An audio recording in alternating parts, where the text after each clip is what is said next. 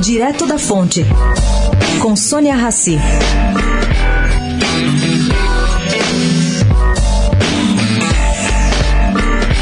Gente, que maluquice nos mercados financeiros ontem. Depois de terem despencado por muitos dias, as bolsas subiram e o dólar se desvalorizou em quase todas as moedas. Tudo isso por causa da fala de Trump, que quer acabar com o sistema de reclusão de pessoas sem sintomas provocados pelo coronavírus e colocar a economia americana para andar. Bom, isso não quer dizer que hoje também as bolsas vão subir e o dólar enfraquecer.